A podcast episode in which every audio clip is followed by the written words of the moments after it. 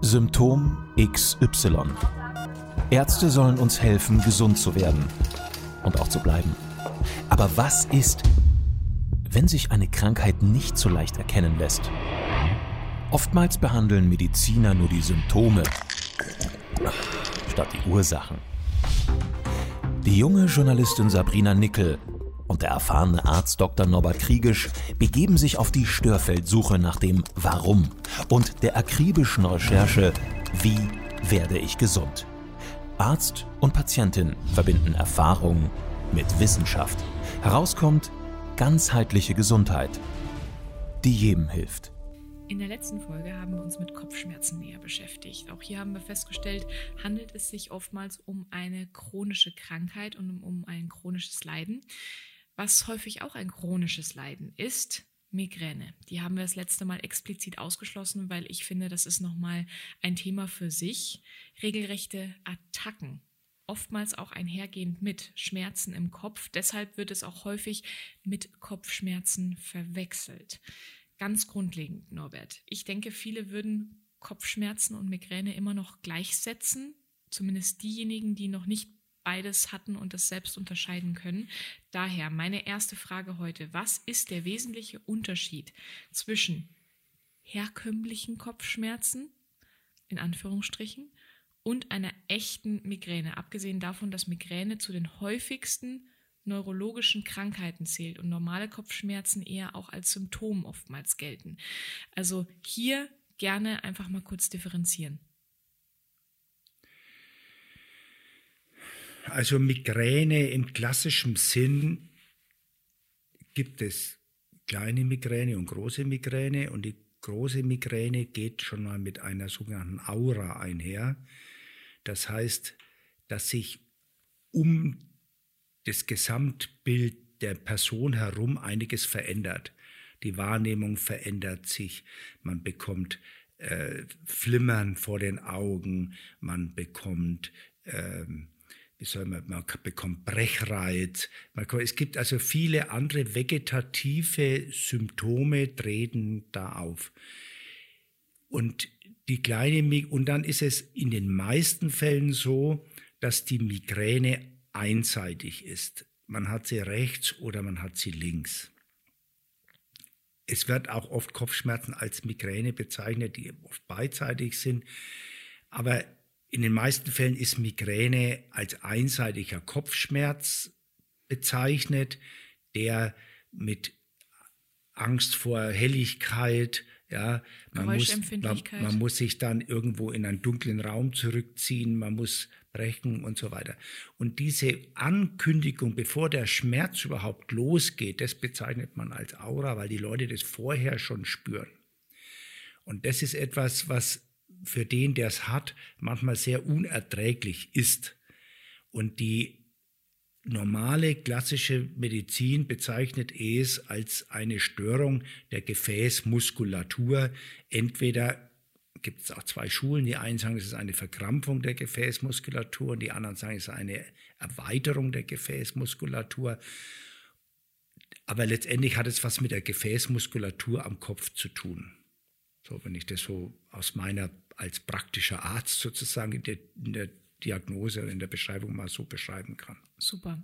Darunter können sich jetzt viele was vorstellen, die es vielleicht noch nicht hatten und vor allem die, die es hatten, wissen genau, wovon Norbert gesprochen hat. Also die bekanntesten Begleiterscheinungen sind, ich zähle nochmal auf, Übelkeit, Lichtempfindlichkeit, Seh- und Sprechstörungen. Da wird tatsächlich sogar unser, unser Sprechorgan zum Teil mit beeinflusst. Man ist nicht mehr in der Lage, sich zu artikulieren. Das hatte ich auch schon.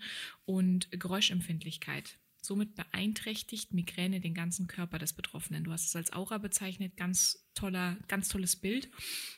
Ähm, es ist eine unglaublich anstrengende, lästige und einschränkende Krankheit, die den eigenen Lebensstil tatsächlich auch komplett verändern kann zum Teil.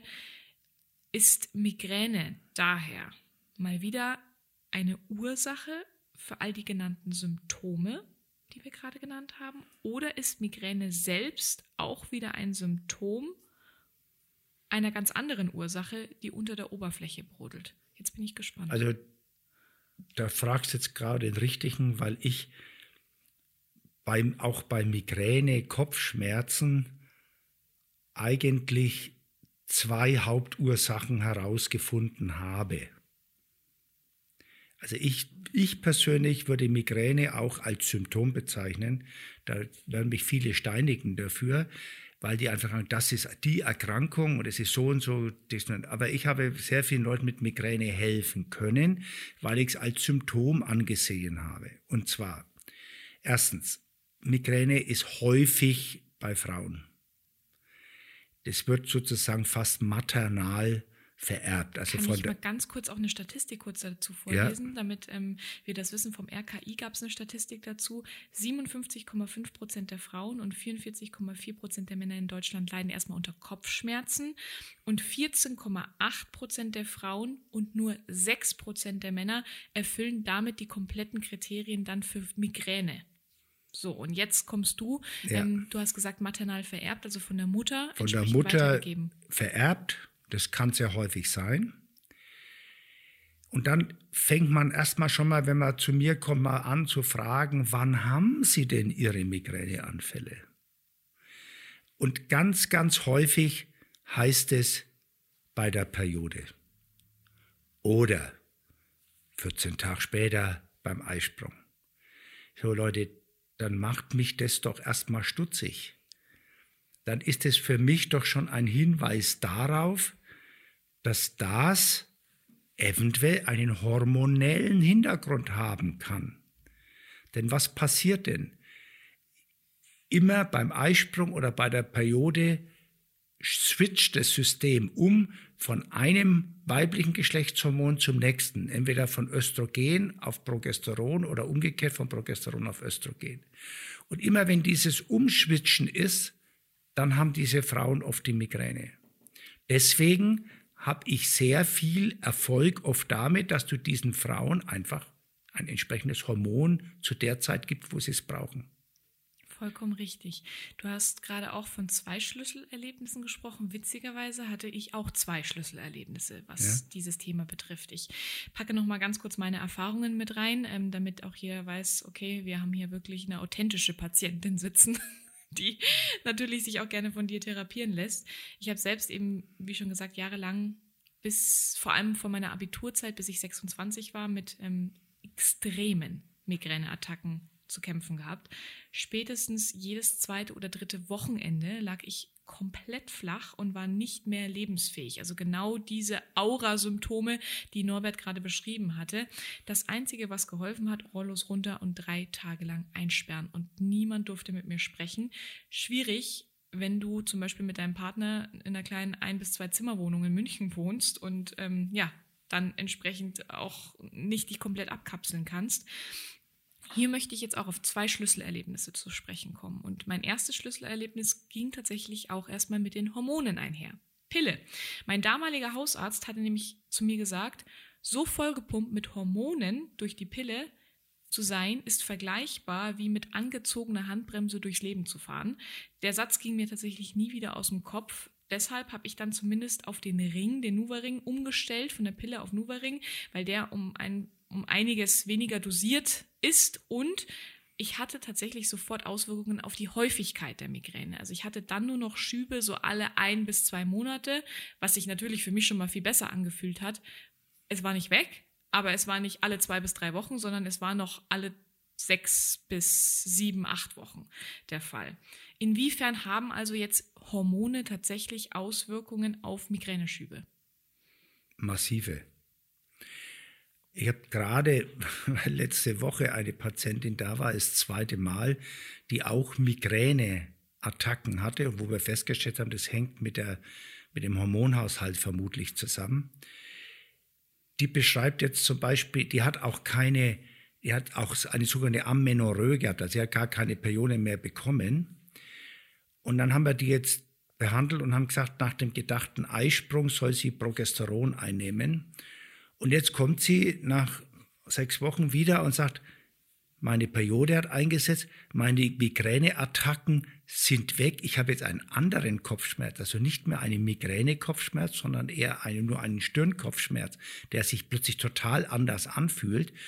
Und das hat sie überhaupt nicht für möglich gehalten. Ich will nur damit beschreiben, dass man manchmal durch Hormone überdosieren kann, aber auch unterdosieren kann, dass das oft eine Rolle spielt bei den entsprechenden Frauen, die Migräne haben. Richtig, und das ist ganz, ganz wichtig festzuhalten. Also, liebe Mädels, liebe Frauen, schaut euch eure Hormone an. Klar, das kann man jetzt ähm, nur bildlich nehmen und nicht wortwörtlich, aber es kann definitiv etwas damit zu tun haben. So, und jetzt komme ich zu meinem zweiten Schlüsselerlebnis und dann darfst du gerne zu deinem zweiten Schlüssel ähm, kommen, den du noch hast. Ich bin gespannt, ob die sich irgendwie decken oder ob das nochmal differenziert. Aber mein zweites Schlüsselerlebnis war, danach ähm, habe ich ja den Nuva-Ring dann tatsächlich gehabt und ähm, obwohl ich dann schon weniger Hormone hatte, war ich dann irgendwann während meiner Karrierezeit mal bei Galileo.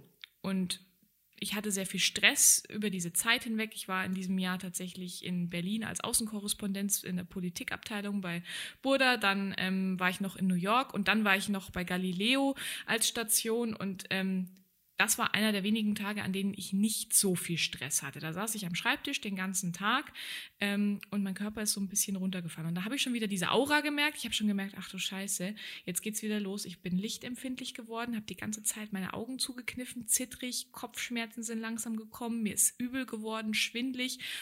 Und plötzlich wurde meine gesamte linke Körperhälfte taub und hat gekribbelt angefangen in den Fingerspitzen, hat sich das dann über meine komplette Körperhälfte sehr, sehr schnell ausgebreitet, bis in den kleinen Zeh runter.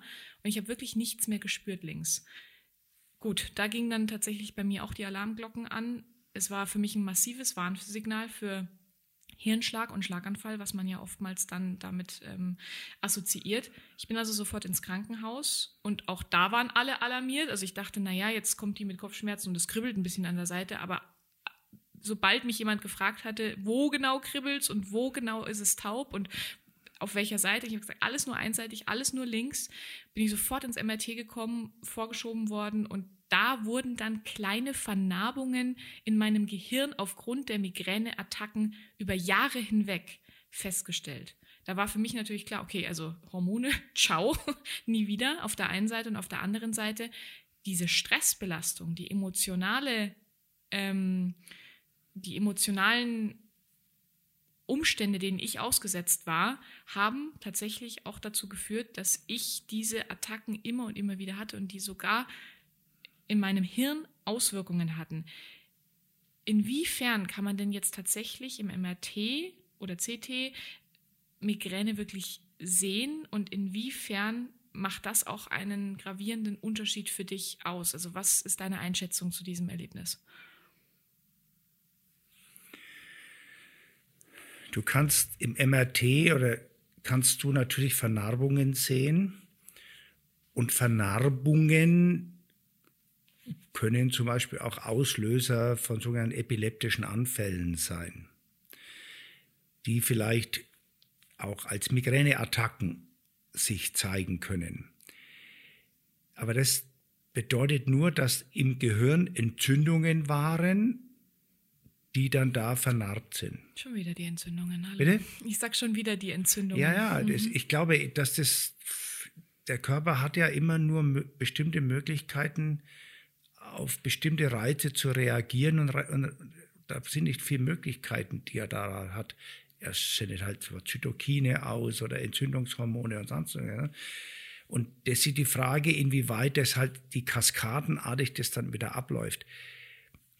Ich habe da eher ein anderes Schlüsselerlebnis, dass ich bei fast allen der Migränepatienten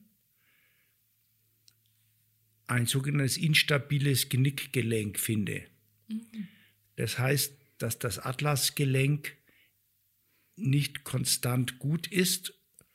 Und da kommen wir dann auch zu deinen Vernarbungen, die dann dahin kommt, wenn du da eine entsprechende Atlasverschiebung hast oder eine Blockade hast, dann kann das zu kurzfristigen Sauerstoffunterversorgung im Gehirn kommen, die dann wieder die Entzündungen auslösen und dann wieder die entsprechenden Vernarbungen machen. Also deswegen bin ich da, wie gesagt, deswegen habe ich am Anfang gesagt, für Migräne habe ich zwei Haupt Ursachen erstmal, über den Daumen gepeilt, das eine sind die Hormone und das zweite ist das instabile Genickgelenk, das im Volksmund als Atlasblockade zu bezeichnen ist. Mhm. Und wenn du das beheben kannst oder mit entsprechenden Übungen und Unterstützung, entsprechenden Coenzymen und Kofaktoren, die man zugeben kann, da ist eins zum Beispiel Q10 ganz besonders wichtig, dann kannst du da schon viel helfen und verändern und dann habe ich halt viele Patienten, wo dann plötzlich die Migräne eigentlich aufgehört hat. Mhm. Also da muss ich auch nochmal mit reingeben, als ich dann wirklich weg von den Hormonen war, in jeglicher Form, hat es bei mir komplett aufgehört. Deswegen bin ich auch zu dir migränefrei gekommen als Patientin, weil ich diese Schübe nicht mehr hatte, weil ich von den Hormonen abgesetzt war. Also bitte nochmal, das ist, ist nur die Hormone weglassen, ist es oft nicht. Mhm. Muss man auch sehen. Weil bei der Patientin, die ich vorhin beschrieben habe, die hat keine Hormone genommen, mhm. aber die hat einen Mangel an Progesteron gehabt. Okay. Verstehst? Und wenn, du, wenn die einen Mangel an Progesteron hat, kann auch Migräne ausgelöst werden. Ja, das muss man in dem Sinn sehen. Und da gibt es eben, da gibt es eben Unterschiede, ja, wo man, der eine, der war einfach überdosiert durch die Pille und hat deswegen die Migräne gekriegt. Und der andere hat weil er nimmt gar keine Hormone ein, aber hat deswegen ein Problem, weil er eben ein bestimmtes Hormon zu wenig hat mhm. und deswegen zu den Dingen kommt. Also das nicht einfach so hinnehmen und sagen, nur weil ich die Pille nehme, kriege äh, krieg ich Migräne.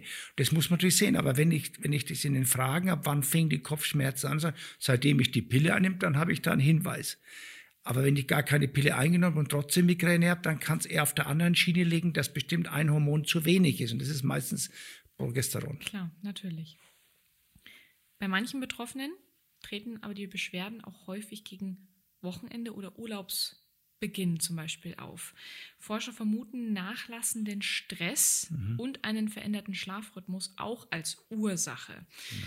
Wie ist das körperlich zu erklären? Wie schafft es der Körper in diesem speziellen Fall, die Schmerzen zunächst unter Stress auszublenden? Und warum treten sie dann auf einmal in den ruhigen Phasen auf? Das hängt mit dem Cortisol Spiegel zusammen. Der Körper kann, stellt sein eigenes Cortison auch her, um sozusagen sich in Bereitschaft zu halten.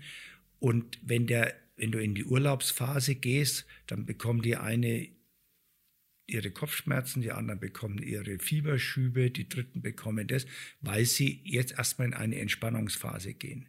Und dadurch holt sich der Körper letztendlich seine Ruhephasen ab, die er eigentlich braucht.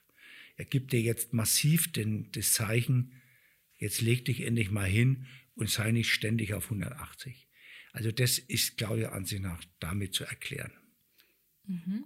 Und was ich auch gelesen habe, ist, dass Heißhungerattacken auf Süßes wie zum Beispiel Schokolade ein Frühwarnzeichen auch wiederum für Migräneschübe sein können. Stimmt das? Und inwiefern hängt das tatsächlich auch wieder mit unserem Magen-Darm-Trakt möglicherweise zusammen? also der Magen-Darm-Trakt spielt immer eine Rolle mit, weil das, das sogenannte Gehirn im Mikrobiom mit abgebildet ist und sich gegenseitig beeinflusst. Aber das Verlangen, es muss unterscheiden, ist es Verlangen nach Schokolade oder ist es Verlangen nach Süßem? Die meisten haben dann ein Verlangen nach Schokolade, nicht unbedingt nach Süßem, ein mhm. Heißhunger. Ja, das ist ein Unterschied, weil die Schokolade, das Kakaopulver, Glückshormone weckt. Mhm. Das auch wieder im Begriff Hormon im Prinzip äh, angesiedelt ist. Ja? Wir haben ja unterschiedliche Hormone. Es gibt ja nicht nur die Geschlechtshormone, sondern es gibt das Schlafhormon, Mel Melatonin und so weiter. Es gibt äh, Serotonin oder lauter, das sind alles Neurotransmitter oder Neurohormone. Und je nachdem äh, werden Endorphine, also die sogenannte Glückshormon, wird ganz speziell durch Kakaopulver angeregt. Und deswegen muss man das ein bisschen unterscheiden. Ein Heißhunger nach Schokolade oder ist es ein Heißhunger nach Süßem? Mhm. Super. Auch nochmal so ein kurzer Side-Fact, äh, Wissen to go. Viele schwangere Migränepatientinnen leiden tatsächlich deutlich weniger an Anfällen, Migräneanfällen, als vor der Schwangerschaft. Insbesondere im zweiten und ähm, dritten Schwangerschaftsdrittel treten dann häufig gar keine Attacken mehr auf. Als Ursache dafür wird der stabilere Hormonspiegel oder die bewusste gesunde Lebensweise vermutet. Was können wir denn daraus jetzt für uns ableiten, ohne schwanger werden zu müssen? Ja, das ist ja genau das, was ich am Anfang, am Anfang gesprochen habe. Das sind ganz massive hormonelle Umstellungen. Äh, du musst, wenn du schwanger bist, musst du kein Ei mehr ausreifen. Brauchst du also weniger Östrogen. Ja? Du hast also mehr die Gestagene, die dafür notwendig sind, um die Schwangerschaft zu erhalten. Das Progesteron oder Gestagen ist im Prinzip das Wohlfühlhormon. Ja? Und deswegen fühlen sich die Frauen auch da wohler in der Schwangerschaft. Weil sie wollen ja das Kind in eine gute Atmosphäre aufnehmen. Und das hat auch mit der psychologischen Sache zu tun. Also ich glaube, das ist doch ein ganz klarer Hinweis darauf, dass Migräne, so wie wir es am Anfang beschrieben haben, sehr, sehr häufig hormonell mitbedingt sind. Richtig. Und ähm, auch nochmal auf die auf das Intro eingegangen. Meine Mama hat auch immer zu mir gesagt, Sabrina, genau in deinem Alter, also so mit 25, 26, 24, genau in deinem Alter hatte ich auch die schlimmsten Migräneattacken. Aber als ich dann mit dir schwanger wurde, waren sie weg und ich habe sie auch nie wieder bekommen. Deswegen jetzt nochmal, du hast es vorhin auch schon angesprochen, maternal vererbbar. Ist Migräne vererbbar und kann sie von heute auf morgen dann entstehen? Und wenn ja, wann ist das Durchschnittsalter und ähm, ne, wie kann ich das ungefähr einschätzen? Also es gibt Statistiken, dass es maternal vererbbar ist. Wann das jetzt genau einfängt, es fängt sicher erst nach der Geschlechtsreife an. Also ich meine, es gibt dann relativ wenig Kinder, die, die wenn es hormonell bedingt ist. Wenn es durch ein Atlasgelenk ist, können auch Kinder Migräne haben, so muss man da sagen. Mhm. Weil wie viele Kinder beim Skifahren oder beim Reiten fallen runter, haben plötzlich ein Schleudertrauma und haben danach die Migräneanfälle.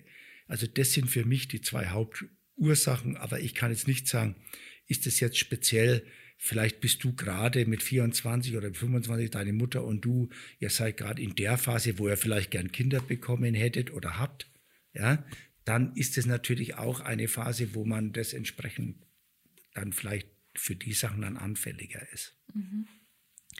Und inwiefern jetzt nochmal kurz zusammengefasst, hängt jetzt Migräne dann noch mit der Ernährung zusammen. Wir haben gesagt, ne, Magen-Darm-Trakt ist nie außen vor zu lassen. Das ist unser zweites Gehirn im Organismus. Inwiefern kann ich vielleicht mit Ernährung sogar präventiv vorgehen? Was oder welche Nahrungsmittel sind entsprechend förderlich? Ähm, für das Reduzieren der Migräneattacken und ähm, wie sollte ich mich hier verhalten? Also sagen wir es mal einfach mal so, das kann ich so auf die Schnelle auch gar nicht beantworten, weil ich kann nur grundsätzlich sagen, es gibt Nahrungsmittel, die deinen Hormonhaushalt beeinflussen, wie zum Beispiel Soja. Soja kann deinen Hormonhaushalt beeinflussen.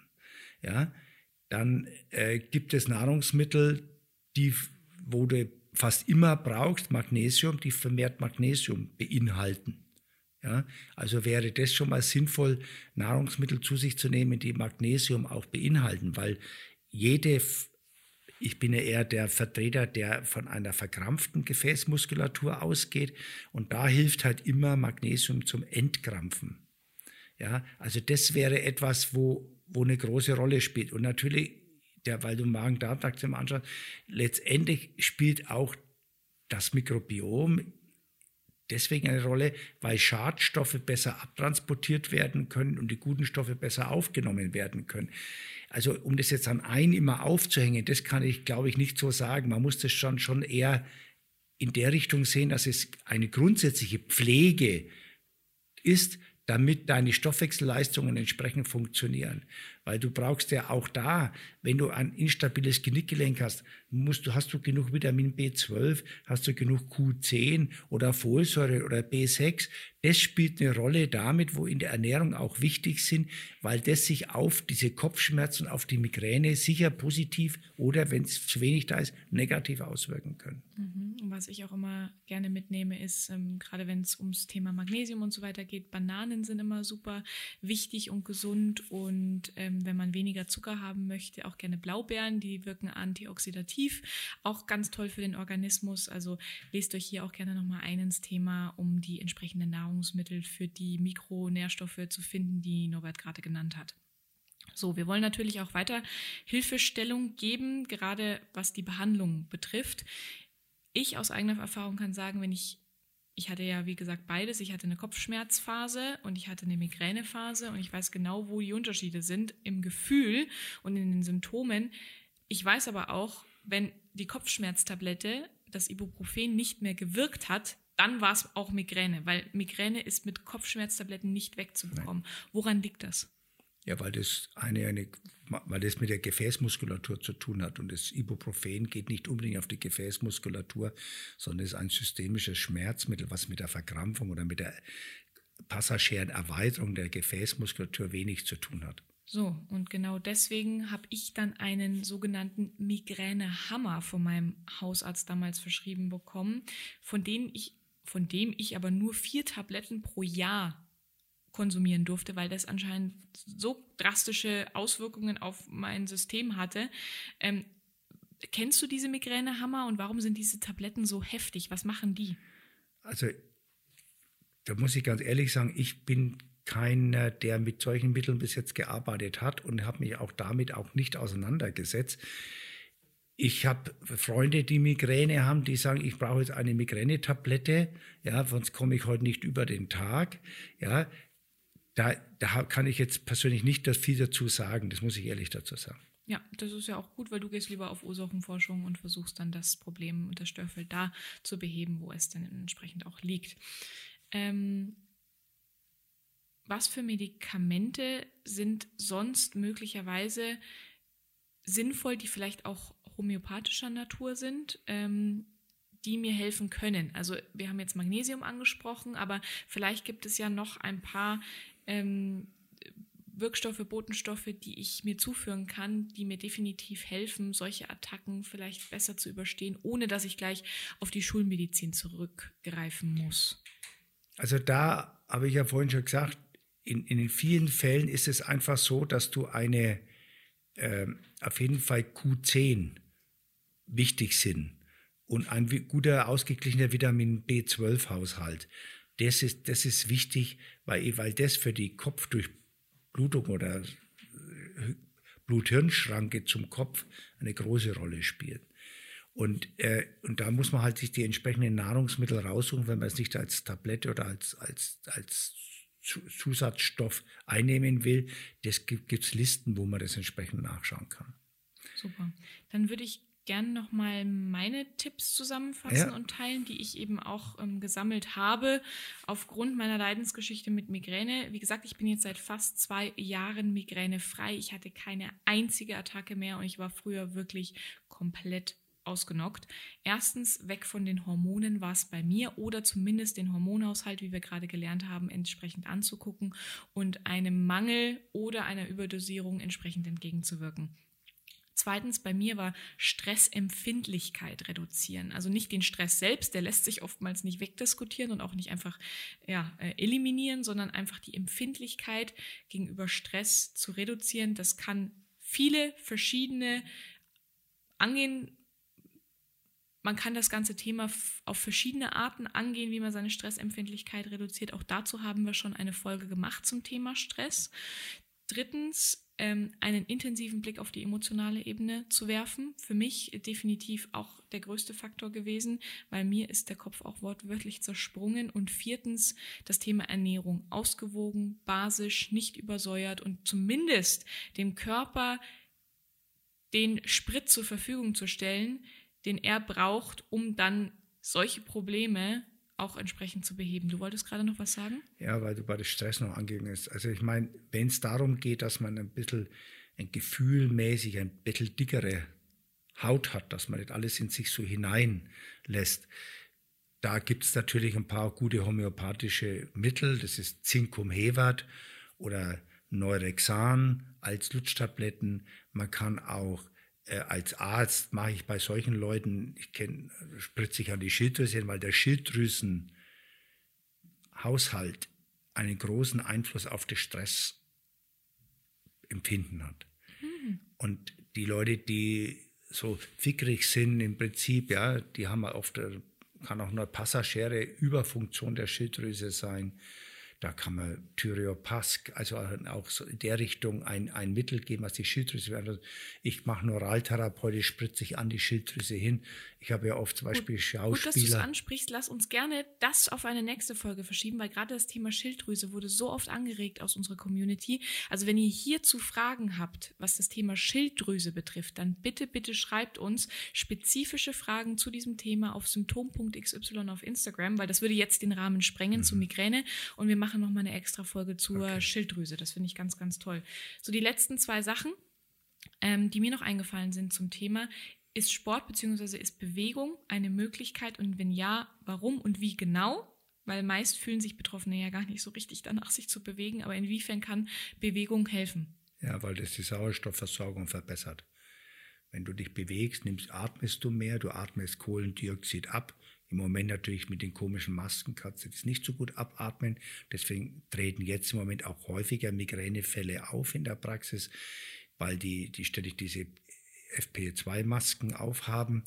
Wenn du nicht genug Kohlensäure abatmen kannst und nicht genug Sauerstoff aufatmen, einatmen kannst, dann kann es zu Veränderungen in den Gehirnstoffwechsel kommen. Und deswegen ist die sportliche Betätigung am besten in frischer Luft sehr hilfreich. Richtig, und im Wald müssen wir Gott ja. sei Dank keine äh, FFP2-Masken tragen. Also der Aufruf an alle, bewegt euch auch mit Migräne. Und äh, der letzte Punkt, weil du das auch immer wieder angesprochen hattest bei der Kopfschmerzfolge, die Akupunkturmeridiane.